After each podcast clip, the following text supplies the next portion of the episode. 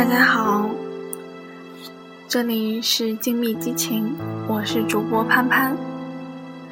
身为女孩子的我，从小就梦想着自己有一个亲哥哥。不知道身为男孩子的你，是不是也想过有个亲妹妹呢？今天就分享这篇来自许耀芳的小妹。让我们共同来感受一下，有个亲妹妹是怎样一种体验。希望你能够喜欢。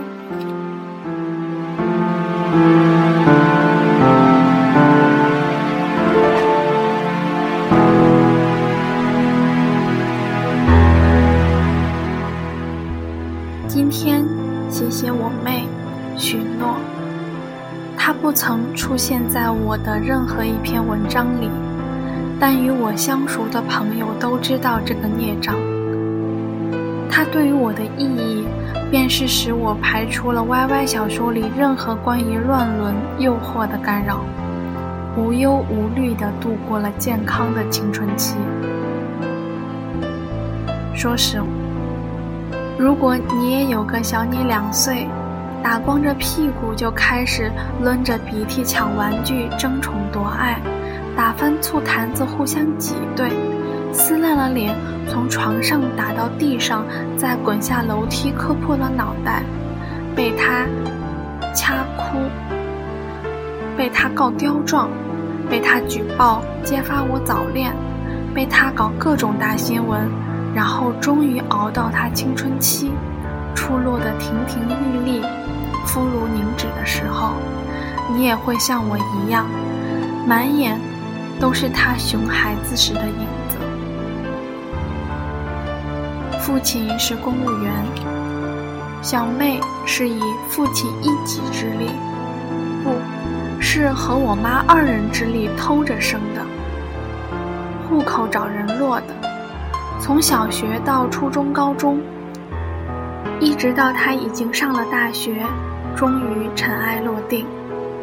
爸妈给他取了一个美丽温柔的名字，可他如今还没有学会温柔。在青春期猝不及防的某一瞬间，我突然发现他自己的妹妹还挺好看的。我当时便对他说：“咱爹娘为了生你。”已经用完了老子一生的运气。他撇嘴无视我的自黑，人丑多作怪，你丑你的独木桥，我美我的阳关道，关我什么事？我说你妈的！他运了一口气，我感觉不妙。妈，哥又在说你坏话。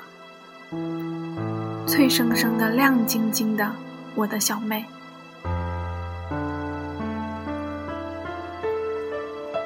他和我上同一所小学，同一所高中，直到大学才分开。从小到大，我们都不像。他在学校里轮滑跳舞、唱歌主持，我在台下摊开书写作业。他在光芒四射，我在默默无闻地做一颗石头，等他卸了那哪吒一样的妆。放下破音的话筒，我俩就一块儿回家。当然，大多数时间我们还是默契地保持一段距离。他和他的小姐妹走在前面，我和我的小伙伴走在后面。甚至在十五岁之前，我一直没意识到妹妹的含义，也没有丝毫当哥哥的责任感和使命感。只有出了成绩单的时候，爸爸就会敲着他的脑壳说：“多跟你哥学学，你唱歌跳舞，爸妈不限制你，但是你要知道你的学业是什么。第一，要从思想上，拉布拉拉。”我一直很讨厌我爸在开会时的三三不断式，但是每当这时，便非常享受。他低着头，趁爸喝水的时候，恶狠狠地瞪我一眼。我扮个鬼脸回敬他。心里在说：“你不是牛逼吗？怎么也有今天啊？”回老家探亲时，在重男轻女、思想严重的农村，他也能凭借甜美的嘴巴闯出一片天地。左一口爷爷，右一口奶奶，声音甜得让人耳根子软。刹那间，他久治不愈的公主病瞬间痊愈，腿脚麻利的像是满血复活。摘菜、洗碗、端茶倒水，唠嗑拉呱，卖萌扮乖，长辈们纷纷赞口不绝。这妮儿真勤快，是个懂事的娃娃。每当这时，我都黑着脸坐在角落里，活像被打入冷宫的小妾。我甚至能感觉到，爷爷奶奶更喜欢他这个孙女，而不是我这个孙儿。最关键的是，在家里我们俩都是不做家务的。回去了之后，他那个殷勤哟，真是酸死我了，看得我浑身汗毛竖起，甜腻的音调白骨精一样阴阳怪气。每年两个假期都是我恶意爆棚的时候，我们会对几乎所有事情产生矛盾，抢淋浴。抢空调、抢电视、抢 WiFi，甚至抢马桶。亲生妹妹不过是一个同住的讨厌鬼。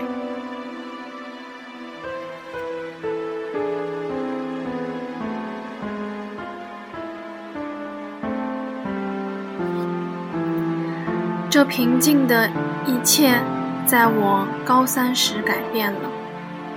那年他高一，我们的高中是一所怪兽育成所，拥有各种奇形怪状的鬼魔人士，神秘的传统和高尚的宣言，遍地的术士和死灵法师，GPA 大神兼学生会主席与市委书记的儿子是同桌，黑社会篮球队长暴打银行家的路虎公子。人尽可夫的校花出身，书香门第，在半夜的网吧包间里操教导主任的儿子，民主的学生罢免学校十年的传统活动，光着膀子的食堂里游荡的胖子拿国际金牌和普林斯顿金奖。那时我才悲痛的顿悟。我这种只知道看文献的麻瓜，并不能改变世界。于是，在高三，我联合另外几个悲痛的麻瓜们，成立了我们的校园暴力集团。几战之后，拿下小老虎，干翻中老虎，大老虎们也不愿意与我们刀兵相见。独虎不敌众狼，而这几年。我已经从看文献的呆逼变成恶狗。那年，许诺高一，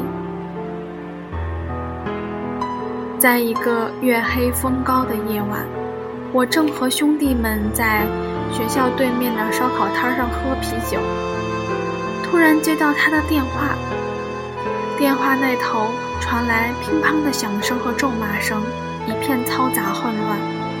我当即买单启程，和小伙伴们杀回学校。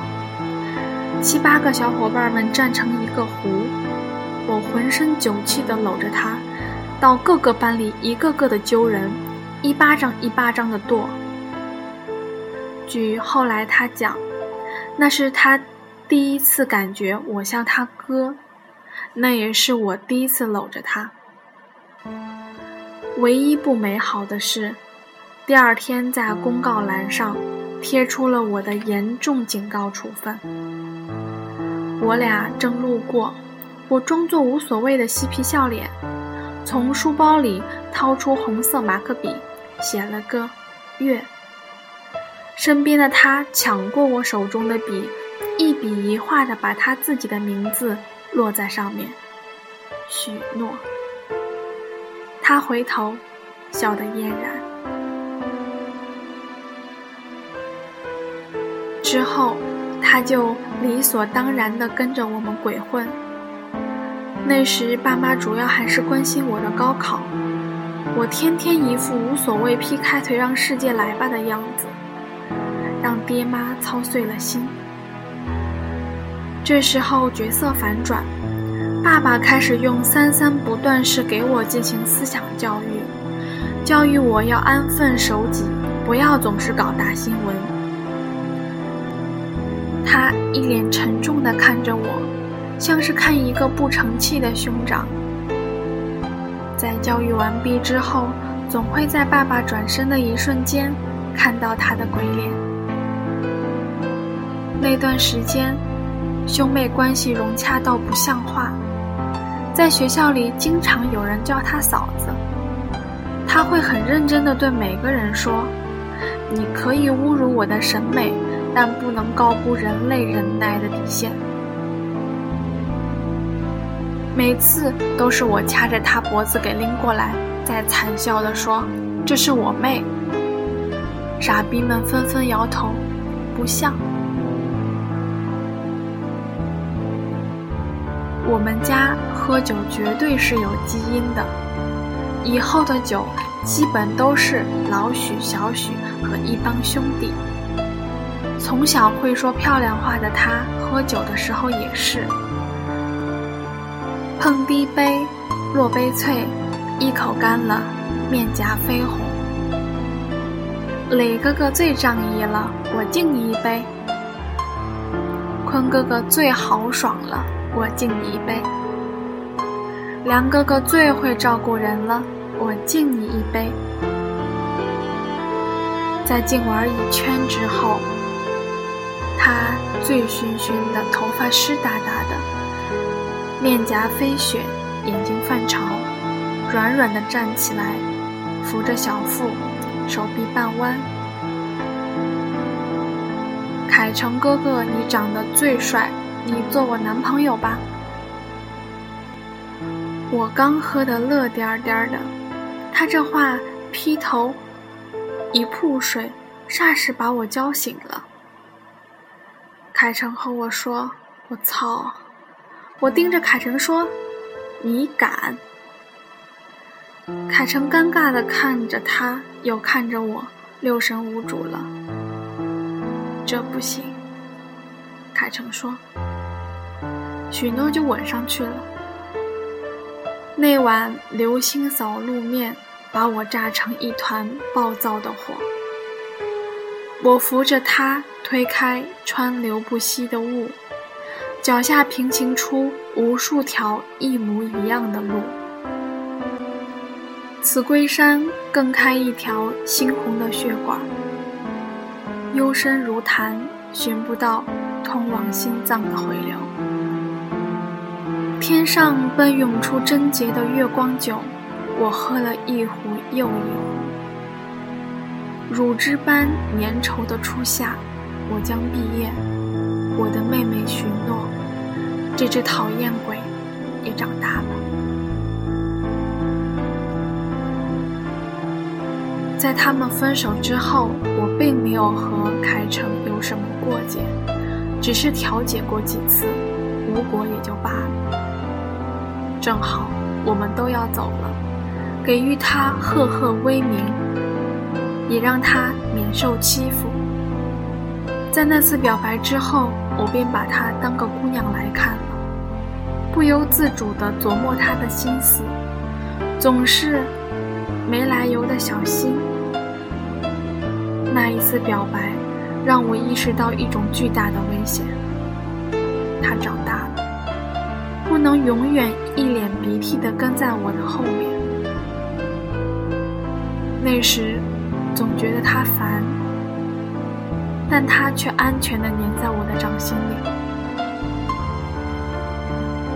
虽然我还依旧幼稚，但一到他身上，便觉得自己得像个哥哥，需要肩负很多责任，需要对他宠溺无涯。小时候那些糗事和互相进行的暴力迫害，反而变得温暖。有好吃的就想给他吃，身上有两百块钱恨不得给他两千。不允许他喝酒，他生理期了我就哄他喂他喝热水。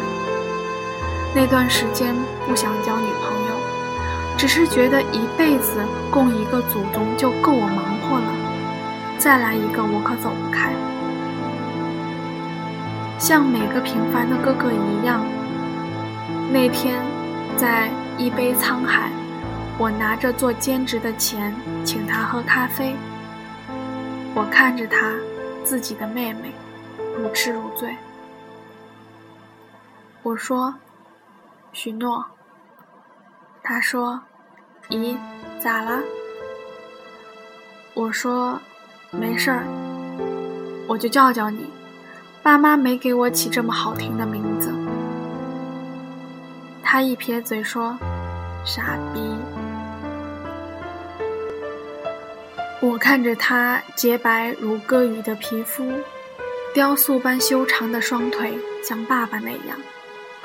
弯弯的眼睛和挺拔的鼻梁，像妈妈那样；纤瘦的腰和健长的身体，上臂上铺满细细的绒毛，被夕阳一度柔软了一层黄昏的云。许诺十八岁，有时想，我们应该是多亲密呢？我们共享一个子宫。我们喝同一个女人的乳汁，灌一个男人的姓氏。从你的眉眼神态中，能看到自己的影子，就像是看着另外的一个自己，自己的另外一种可能，仿佛你是自己的女儿和母亲。我们家族的源头在那里。你我是两条河岸，或是并肩的浪潮。我心情低落时，他仿佛能感应得到，总是打电话来跟我有一搭没一搭的扯淡，没大没小的，叫我名字的时候多，叫我哥的时候少。我想，岁月啊，你就把我的妹妹定格在十八岁吧。不要让她嫁人，不要让她和我一同随着时间的队伍逃亡。让她唱歌和画画，撒娇与任性。让她一直有梦想，喜欢好看的男生。让她不尝辛苦，也不必成熟。她总是说：“许耀芳还有我呢，没事儿，实在不行咱回家。”总是说，许诺，还有我呢，没事儿没事儿，你哭啥？你哭我还得给你擦呀。我们家有四口人，生命很沉，父母是生命的根，我俩是生命的肩，一起扛就很稳。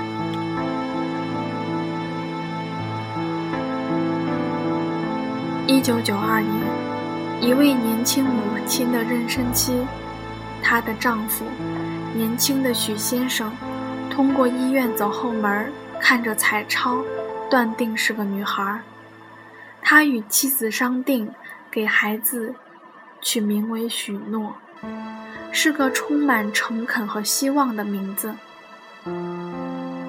一九九三年一月。新生的孩子满头黑发，还长着一只粉红的小鸡鸡。那是除夕夜，医院里出生了一个孩子，没有报错的可能性。许先生感慨自己学艺不精，只能把原来买的女婴装收起来，再买男孩子的衣服。一九九五年。孩子的母亲再次怀孕，已过而立的许先生又看了看彩超，都能看清孩子的眉眼。许先生这次没看错，是个女儿，没跑。许先生想，留住这个孩子吧。但他是公务员，九六年的那一切仍旧困难重重。生下来就叫许诺，最终未曾来过。在被告知此事时，我曾抱有许多幻想：如果这个孩子，我的妹妹生下来后，她会不会尿我的床，抢我的玩具？扯我的头发，告我的刁状，会不会真如爸爸描述的那般好看，出落的亭亭玉立？会不会与我最深爱的兄弟谈一场恋爱？我的生命里，会不会因为他而不同？我会不会更沉稳、踏实、成熟，并且忍耐？毕竟，成为兄长是成为父亲之前第一次可以成为小男子汉的机会。这一切，这篇文章全存在于我的想象当中。若他当年来过，如今也有十八岁了，而我也看不到另外一个自己。也保护不了不存在的他。到底，我还是没有亲生妹妹。这是这个国家、这个年给予我的毕生遗憾。我想，若我有个女儿，就叫她许诺吧。以上便是这篇许耀芳。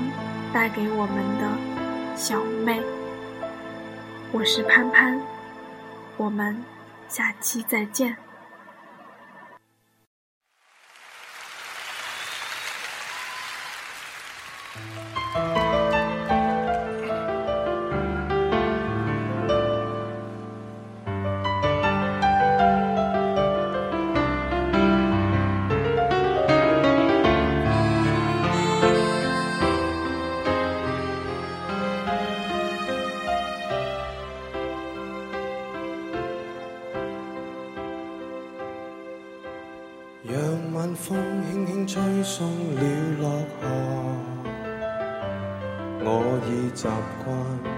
个傍晚去想他。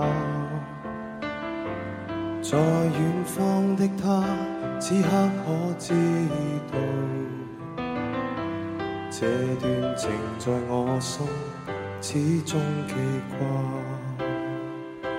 在这半山那天。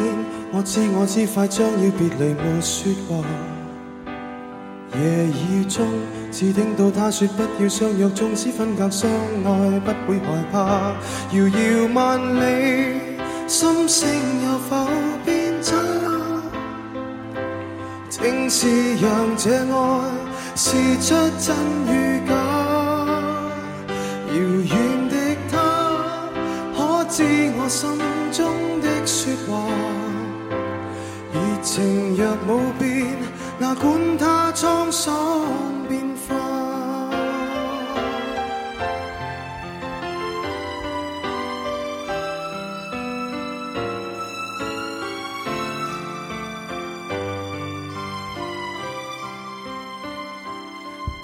这天收到他爸爸的一封信，信里面说血癌。已带走他，但觉得空虚的心仿佛已僵化。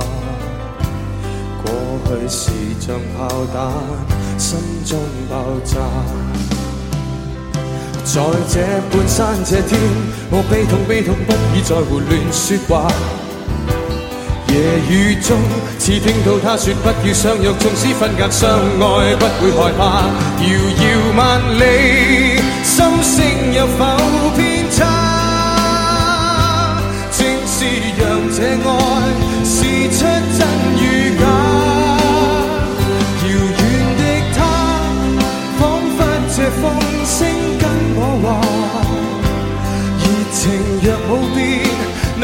他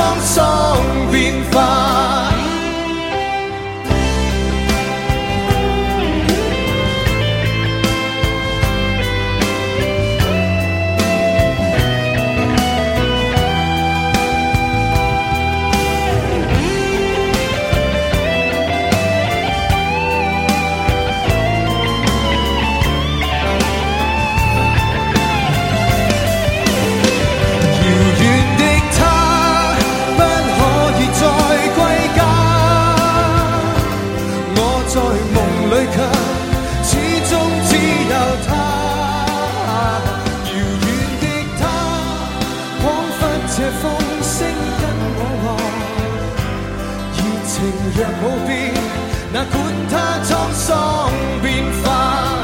遥远的他，不可以再归家。我在梦里却始终只有他。